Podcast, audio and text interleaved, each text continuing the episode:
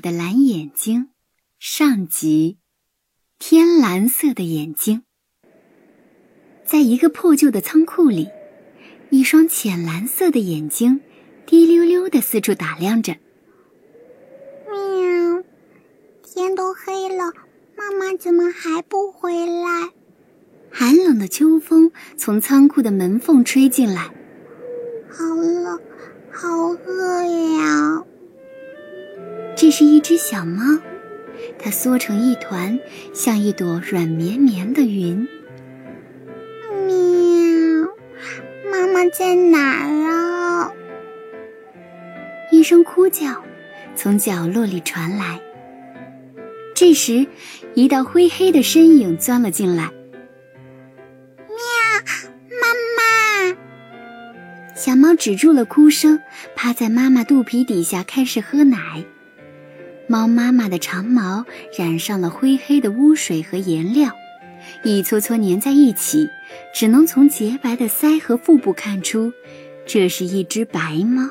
小猫抬起头望着妈妈，想：妈妈的眼睛真漂亮呀，亮晶晶的，像天空一样蔚蓝，而且还那么温柔。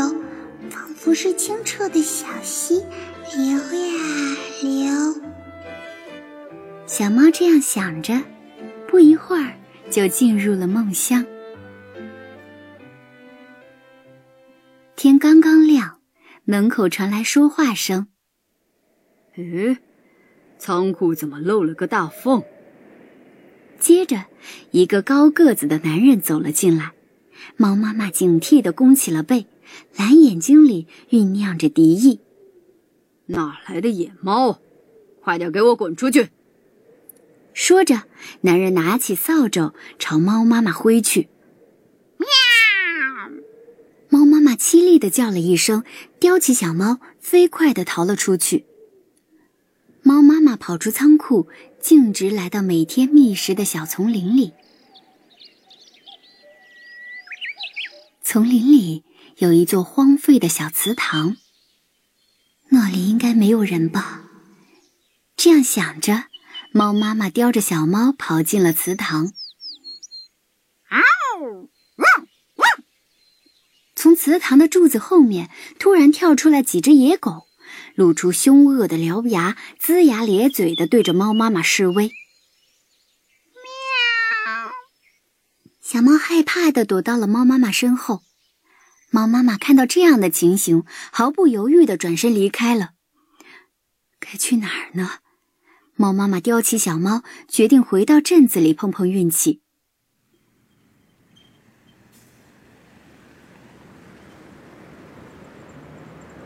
穿过丛林，是一条车水马龙的街道。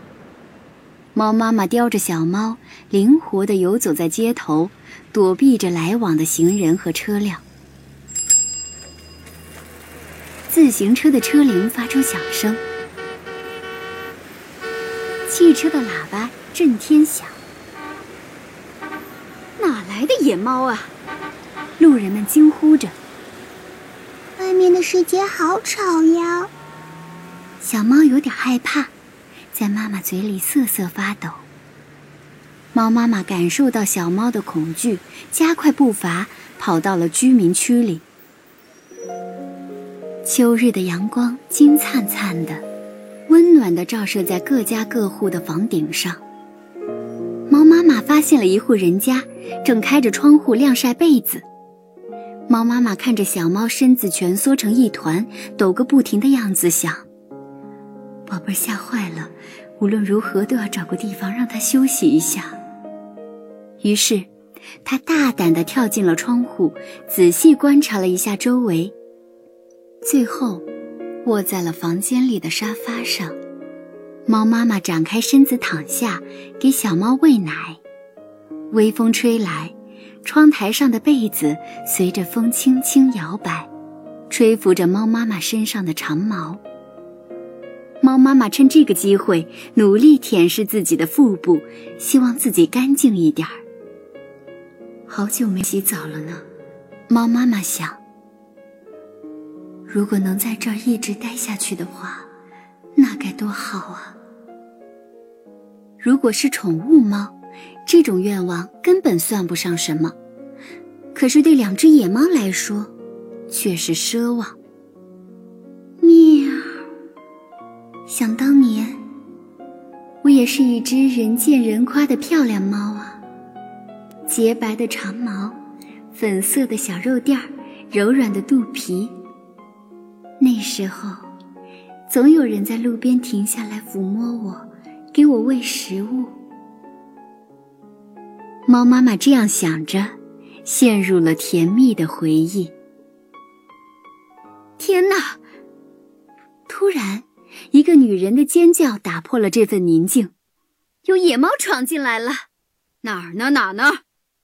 女人的丈夫也冲了进来。我这就教训他。说着，男主人转身去找棍子了。不好！猫妈妈迅速叼起小猫，飞快地跳上沙发旁的茶几，然后向上一跃，从窗台上逃了出去。猫妈妈带着小猫来到屋顶。这里的房子挨得紧紧的，屋顶也是一片连着一片，像是一层层橘黄色的波浪。地面上实在太危险了，这里恐怕是他们唯一的安身之地了。喵，宝贝儿，你就乖乖待在这里别动，等妈妈回来好吗？猫妈妈告诫着小猫。又为小猫整理了一下身上的绒毛，就转身去找食物了。小猫经历了被人追赶欺负，已经懂得了妈妈和自己不是受欢迎的，只有妈妈在拼命保护自己。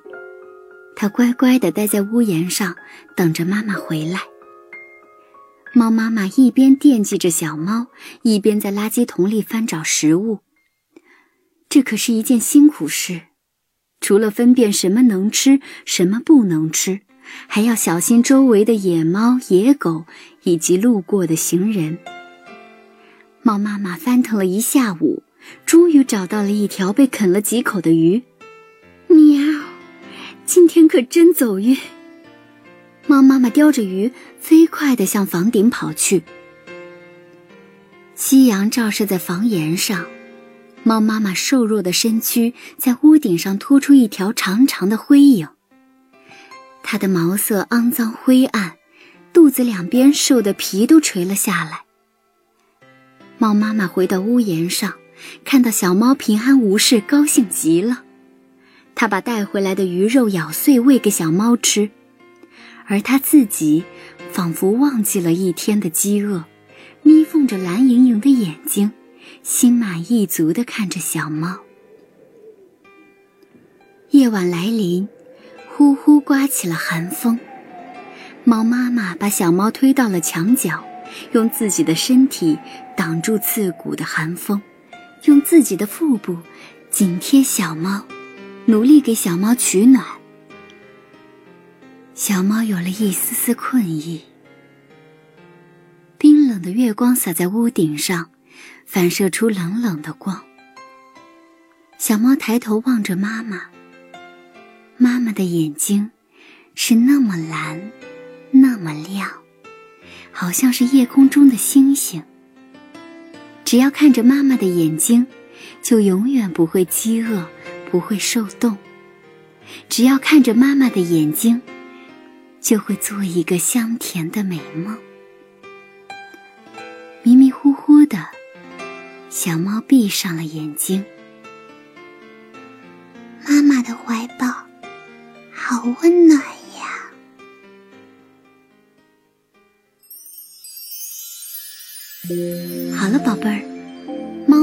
的蓝眼睛上集咱们就讲完了。四处流浪的猫妈妈和小猫后来怎么样了呢？它们能找到安家的地方吗？把你的想法写在留言板里，咱们留言里见。